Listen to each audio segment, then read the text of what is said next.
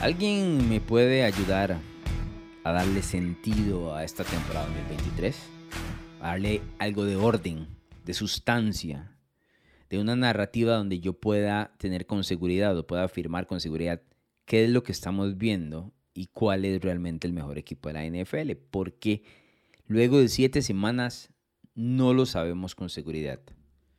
Y esta derrota, 22 a 17 de San Francisco en Minnesota, definitivamente no ayuda al tema de la narrativa, de tratar de poner en conjunto dónde están los mejores equipos de la liga. Uno sospecha que son los usuales, ¿no? Kansas City, Filadelfia, San Francisco, y por ahí uno que otro que se anime a llegar a esos tres, que fueron tres de los cuatro que estuvieron en la final, en las finales de conferencia del año anterior. Eso parece ser el camino del 2023. Pero Filadelfia hace una semana perdió con Nueva York de manera inoperante su actuación allá contra los Jets. Kansas City luchó en demasía contra Denver. Está bien, ganaron esta semana ante los Chargers, que tienen la defensa número 31, pero no nos volvamos locos. Sufrieron de más contra Denver, especialmente su ofensiva. Su defensa es fantástica, lo hemos dicho aquí más de una vez, y eso no se lo vamos a quitar. En teoría deberían ser el equipo más completo y el equipo que más confiamos.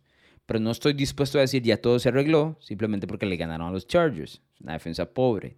Todo el mundo le ganó a los Chargers. ¿Sabe cuál equipo no le ganó a los Chargers? Este que le ganó a San Francisco, Minnesota. Lo cual no tiene ningún sentido. Minnesota es uno de los pocos equipos que no ha podido o que no pudo vencer al equipo de los Chargers en estos duelos particularmente cerrados que el equipo de Los Ángeles siempre pierde, ¿no? Bueno, Minnesota fue uno de los equipos que no pudo y aquí está ganando a San Francisco.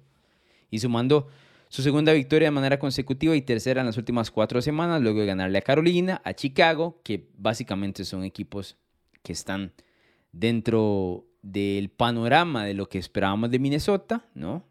Equipos pobres que pueden ganar algunos partidos, otros no tanto, pero esta sorpresa ante San Francisco va muy de la mano de la idea de que no sabemos qué está pasando en la NFL, ¿no? De que no podemos asegurar eh, dónde están los mejores equipos. Porque esta derrota de San Francisco dicta más y dice más, es mucho más reveladora que la de la semana anterior ante Cleveland. Porque los Niners no se iban a ir invictos en la temporada. Eso no pasa, menos ahora que hay 17, 17 eh, partidos por equipo y las lesiones caen por segundo. Eso ya no pasa. Así que olvidémonos de esa idea de que algún equipo va a salir invicto en la temporada regular. Pero decíamos, bueno, en Cleveland pueden perder ese partido. Aquí lo nombramos en este podcast como un partido de trampa. No pasa nada. Es una visita complicada, una de las mejores defensas de la NFL. Eh, un estadio que estaba rugiendo por la victoria de los Browns. San Francisco escupió el partido. Normal. No hagamos, no hagamos revuelo por eso. Pero ir a Minnesota luego de haber caído en Cleveland y dar este espectáculo tan pobre, especialmente en el costado ofensivo, abre más los ojos sobre el panorama que puede tener los Niners hacia futuro. No quiero ser sobredramático ante el resultado, pero sí deja mucho más que desear esta presentación ante los Vikings que la la de hace una semana, ¿no?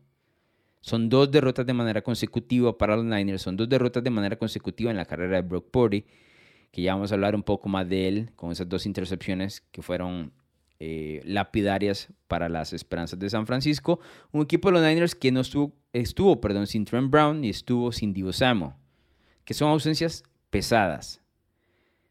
Pero esta vez no, no reciben el beneficio de la duda para mí contra Cleveland, cuando se golpearon y hubo lesiones y hubo llamadas de los, de los oficiales en contra de ellos y demás, reciben el beneficio de la duda. Esta presentación no recibe el beneficio de la duda de San Francisco. Ya sabían que Trent Brown y Bruce no iban a estar. ¿Y sabe qué pasa? Toda la NFL está lesionada. Entonces no es excusa. Todos los equipos tienen algún tipo de lesión. Están jugando sin jugadores prominentes o profundidad, lo que quieran, todos están así. Entonces no me pueden decir, es que no teníamos equipo completo. A estas alturas y de aquí hacia el futuro no vas a tener de equipo completo nunca.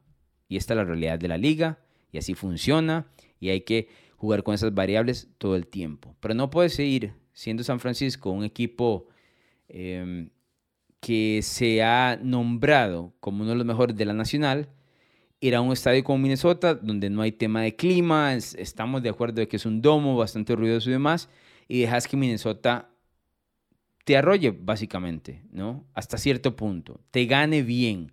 Los Vikings fueron el mejor equipo el lunes por la noche, que no les quepa la menor duda. Yo creo que no hay, no hay manera de discutir esa parte. Que este es un resultado sorpresivo, lo es, pero lo mostrado en el campo, Minnesota fue el mejor equipo en general. ¿Y por qué lo digo? No solo por el tema del resultado, sino todas las estadísticas lo dicen y si vieron el partido, así lo dice también. En ningún momento San Francisco se sintió cómodo como para poder detener a Kirk Cousins, que tuvo uno de los mejores partidos de su carrera.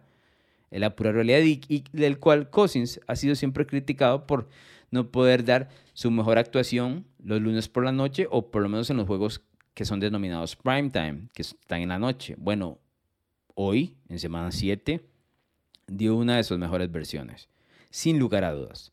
Completó 35 de 45 pases, tuvo 378 yardas, dos anotaciones, una intercepción, que la intercepción básicamente Ward se la quita de las manos a Addison y luego él tiene su revancha. Pero en general, Kirk Cousins jugó de manera espectacular ante una de las mejores defensivas denominadas de la NFL en este 2023. Esto es lo que se le pide a Cousins, ¿no? Que le gane este tipo de partidos a su equipo. Y especialmente digo le gane porque como Minnesota es un equipo tan desbalanceado porque corre tan poco y lanza tantísimo, es decir, está muy inclinado a lo que les pueda dar Kirk Cousins. Por ejemplo, son número 3 en cuanto a yardas aéreas por partido y número 30, es decir, la tercera peor corriendo el balón. Viven y mueren con lo que les dé Kirk Cousins y hoy les dio, les dio un juego absolutamente fantástico. En general, Minnesota tuvo 452 yardas. Imagínense, lo que es ponerle 452 yardas a una defensiva de San Francisco que habíamos denominado una de las mejores de la liga en el 2023. Es un juego casi perfecto los Vikings, casi perfecto, en todo, absolutamente todo el sentido. Tuvo 24 primeros y dieces, 5 más que el equipo de San Francisco, no capturaron a Kirk Cousins ni una sola vez, a pesar de que en la entrevista después del juego dijo, siempre sentí la presión de los Niners, pero no lo tocaron una sola vez. Y eso es muy alentador para Minnesota hacia el futuro porque puede decir, bueno, estoy arreglando un poco la situación de la línea ofensiva, estoy dando tiempo a mi mariscal de campo y acabo de dominar una de las mejores líneas defensivas de toda la NFL, que no es una de las mejores este año, sino ha sido una de las mejores durante los últimos tres años, cuatro años y la dominó por completo en lo que llamamos televisión nacional en primetime. Así que es una grandísima victoria de los Vikings, de la cual ahora al ponerse 3 y 4 y esa tercera victoria ser ante un equipo denominado fuerte como San Francisco, da para construir. A partir de esto los Vikings tienen que construir. Y lo que habíamos dicho, o por lo menos mucha gente barajó, que yo les dije en algún momento, creo que lo dije, si no me equivoco, fue en redes sociales, que manifesté que la NFL no funciona la ventana de cambios como usualmente se hace en la NBA, donde todo el mundo pasa de un lado al otro. La gente estaba barajando si Kirk Cousins perdón, podía ir en este caso hacia los Jets por la lesión de Aaron Rodgers y yo les dije, eso no funciona así, regularmente no funciona así. No es tan fácil cambiar un mariscal de campo de estos. Especialmente un tipo como Cousins que domina toda la narrativa sobre sus contratos, hacia dónde juega, todo el tema de la familia y demás. Y ahora con un 3 y 4 en, en su división, ¿no? Detrás de Detroit, que está 5 y 2, está bien, pero Minnesota está impulsado para tratar de construir dentro de la NFC. Apenas estamos en semana 7. Olvídense de que van a haber cambios en lo absoluto, ¿no? Y no solo eso, que los Vikings lo hicieron sobre San Francisco sin su mejor jugador ofensivo, que ya sabemos, Justin Jefferson está cumpliendo la segunda de cuatro semanas que tiene que estar desactivado por el tema de la, de la lesión. Los Vikings en este momento están segundos dentro de la NFC Norte. Da para construir luego este 3 y 4. Porque no es lo mismo ganar 3 cuando tus rivales son, por ejemplo, la victoria que tuvieron contra Chicago, la victoria que tuvieron ante Carolina, no es lo mismo que irle a pegar a San Francisco. Esto te da un impulso tremendo. Y lamentablemente para, tengo que decirlo así, para los aficionados en general, un equipo de 3 y 4 con Minnesota que es tan cambiante, que inició muy mal el año y que ahora está tratando de recuperar el tiempo perdido, tiene oportunidad de llegar a playoff. ¿Por qué digo que lamentablemente? Porque ahora cuando hay una séptima abertura en el tema de la postemporada, te da para que equipos medianos ingresen precisamente a estos puestos, porque en este momento el puesto número 7 de la Nacional le pertenece a Tampa Bay con marca de 503 y 3. Falta mucho, falta mucho, pero no me pueden decir a mí que con lo visto a través de la temporada y con lo visto a través de muchos años en la NFL, los Tampa Bay Buccaneers deberían ser un equipo de playoff. La verdad es que no. Desde que se instaló esa oportunidad de ir como séptimo sembrado, estamos dejando entrar eh, mucho equipo pobre, ¿no? Muy al estilo de la NBA. Yo sé que ya han pasado varios años de esto, debería acostumbrarme, pero no lo logro. Porque antes había un mérito por llegar a la postemporada. El séptimo puesto le ha quitado ese mérito. Por ejemplo, si brincas ya al séptimo puesto, al sexto puesto, perdón, en este momento es Dallas, con dos partidos por encima de 500. Estamos hablando de un equipo de los Cowboys que a pesar de que ha sido criticado, debería estar dentro de la conversación de la nacional. ¿no? Pero bueno, ese séptimo puesto le da la oportunidad a Minnesota de verse mucho más cerca de playoff ahora luego de la victoria de San Francisco que eh, tal vez en otra versión de la NFL hace unos años atrás. Vuelvo a repetir, no les quito nada a los Vikings. Hoy jugaron un partido prácticamente perfecto para ellos y para eh, lo que estaban buscando hacer. Para mí la jugada del partido particularmente es ese touchdown de 60 yardas de Jordan Addison que le quita de las manos, le arrebata de las manos la intercepción a Ward, que había sido quien había interceptado el primer balón, ¿no? Entonces es exactamente la misma jugada, pero en este caso termina para touchdown. En el caso del lado de Minnesota, 60 yardas y especialmente es por el momento del partido, porque San Francisco había anotado día 7, ¿no? y había acortado muchísimo el resultado, lo que significa que en la segunda mitad iba a salir con todo para robarse este encuentro, o por lo menos para poner en orden este encuentro, del cual ellos salían favoritos por seis puntos y medio. Pero ante ese touchdown todo el panorama cambia, porque ahora San Francisco en la segunda mitad tiene que perseguir un partido mucho más amplio, mucho más complicado, y teniendo en cuenta de que no había podido mover el balón por tierra, se le va complicando. Y Minnesota con ventaja puede tenerse, tener algunas libertades, especialmente en el costado defensivo, de presionar un poco más a, en este caso, a Brock Purdy, ¿no? Hay un detalle importante en esto, cuando siempre se habla de qué tan buena es una defensa o la otra, siempre hay que valorar si la defensa está jugando con la ventaja o con la desventaja, porque con la ventaja tienen muchísima más apertura y más facilidades para ser más agresivos. En el caso de Minnesota han sido una defensiva muy agresiva durante todo el año, con Brian Flores como coordinador defensivo en su primer año. Lo recordarán, ex, eh, ex entrenador en jefe de los Dolphins, uno de los eh, coordinadores de New England durante varios Super Bowls, ha estado eh, por ahí mucho tiempo y él ha mandado en sus primeras siete semanas más blitz que ningún otro coordinador defensivo y hoy lo hizo de la misma manera con San Francisco. Decían también, por ejemplo, Kyle Shanahan, entrando a este partido, que si sabemos que nos van a enviar blitz, está hablando de Brock Purdy. ¿Cuál es el problema blitz? No es tanto que te llegue la presión, sino que la presión es constante. Todas las jugadas tienes un jugador más encima, entonces tienes que ajustar a la protección o por lo menos salir eh, de la bolsa de protección y corriendo lograr el primero 10, que Brock Purdy lo intentó un par de ocasiones el día de hoy. De hecho, en una de esas, temprano en el encuentro, logró ese primero y 10 en una situación, en una virtud que la verdad yo no sabía que tenía. Pero también el blitz, ah, en muchas ocasiones, si no logras eh, ejecutarlo eh, o ejecutar el juego por tierra, te llega a abrumar. Y creo que hoy abrumó bastante al equipo de San Francisco. Y eso nos da traste a la última parte del partido, que es donde muchos aficionados están en una desconexión. Hay un equipo B y hay un equipo A. ¿A qué me refiero con esto? No hay punto medio. Hay un equipo pro Brock Purdy y hay un equipo que está en contra de Brock Purdy. Y estoy hablando de, los aficionados en general de la NFL. Lo que usted tiene que preguntarse si me está escuchando, ya sea en Spotify o Apple, hacia cuál de los dos grupos pertenece. No hay mitad, no hay medio. En esta discusión no existe tal cosa. Hay quienes están a favor de Brock Purdy y quieren que la historia siga creciendo, les parece un buen mariscal de campo y hay, y hay quienes dicen eh, es un tipo cargado por el sistema. Yo lo escribí en unos pensamientos, creo que fue después de la victoria ante Dallas, y yo les decía, para mí el tipo tiene calidad de buen mariscal de campo, no me parece eh, un mariscal de campo ingenuo, ni mucho menos, y que hay que irlo poco a poco reconociendo, ¿no? Claro, los mariscales de campo también tienen este tipo de encuentros, ¿no? Y no ato tanto el partido de Cleveland de la semana anterior, porque inclusive en ese partido él llevó al equipo de San Francisco hasta eh, el punto de patear el field goal y el pateador Jake Moody, que hoy falló también otro field goal, y, eso es un problema de San Francisco también, eh, pues falló en ese encuentro contra los Browns, ¿no? Este escenario contra Minnesota es diferente porque lo ponían en una situación de tener que ir por el touchdown. Y vuelvo a repetir, eso por sí solo ya tiene un planteamiento diferente, tanto de la ofensiva y especialmente del costado defensivo, porque eso significa que estás defendiendo o tienes más espacio para jugar ¿no? y para ser más agresivo en, defensa. Y Brian Flores tiene eso muy claro.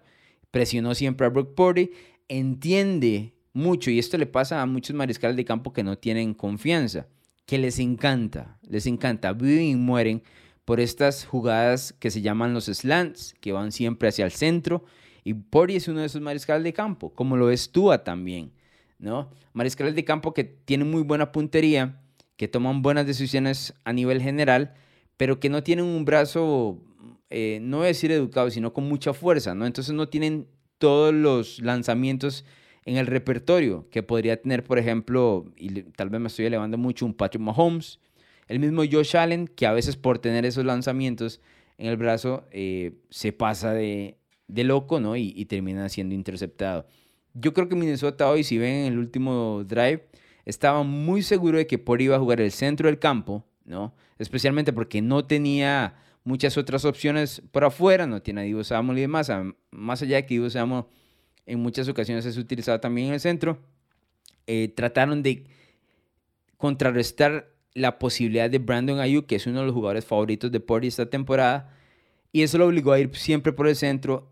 Pori no tuvo la paciencia ni la sabiduría para ir tranquilo, sabiendo que le quedaban poco más de 40 segundos cuando lo interceptaron. Eh, no le funcionó y, terminó forzando un par de balones que acabaron en intercepción, que le va a dar a mucha gente eh, la munición para decir, Brock Purdy no es el mariscal de campo que necesitan los Niners, o este es uno igual que Jim Garoppolo, o San Francisco necesita otro nombre, lo que sea, ¿no? Si estás de un campo del otro, yo no voy a tratar de convencerte.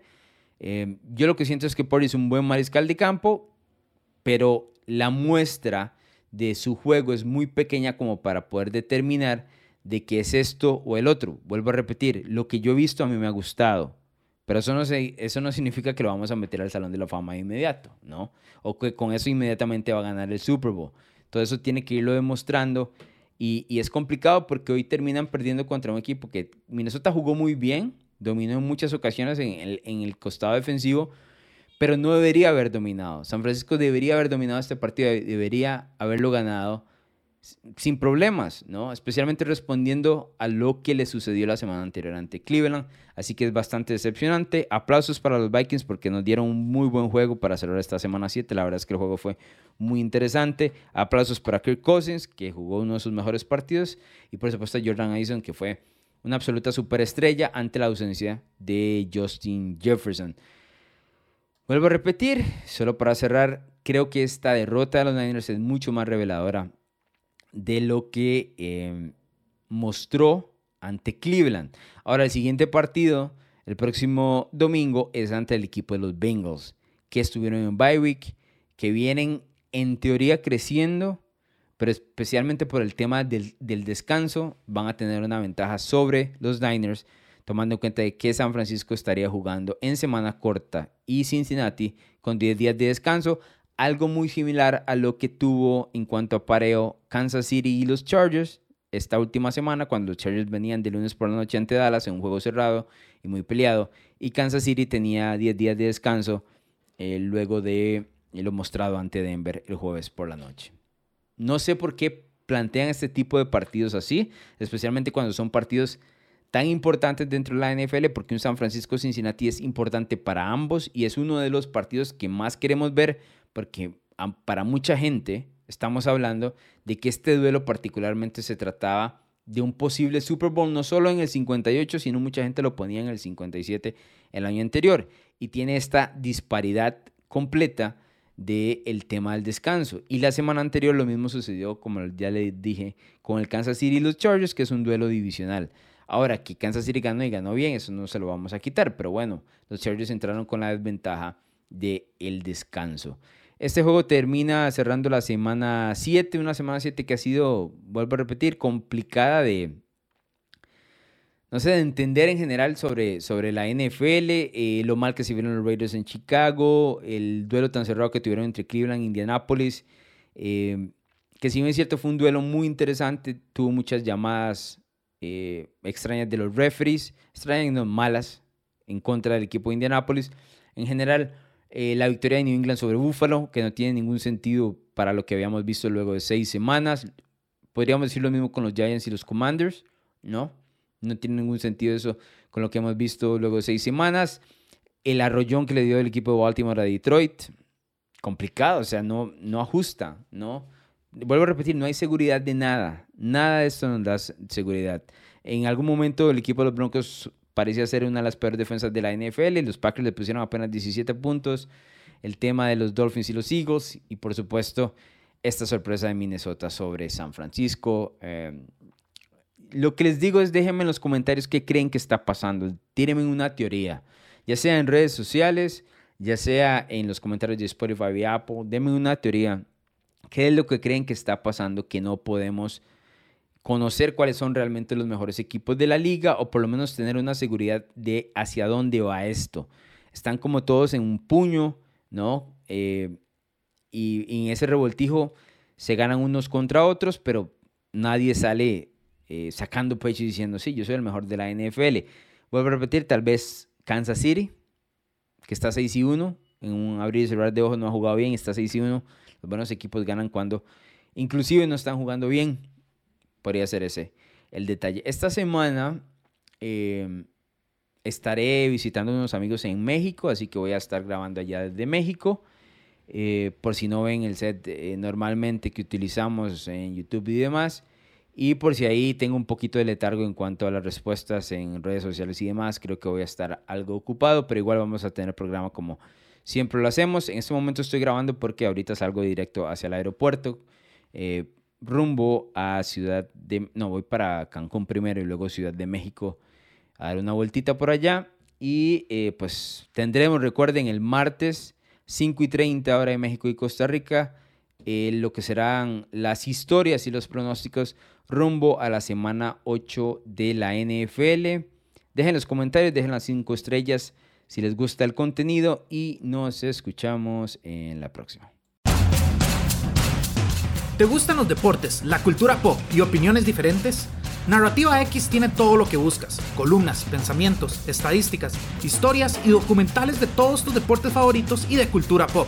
Todo contado a través de la pluma de diversos autores, con puntos de vista únicos y de cualquier parte del mundo. No busques más, Narrativa X es tu casa. Síguenos en Twitter como arroba narrativa-x y visítanos en narrativax.com. Te esperamos.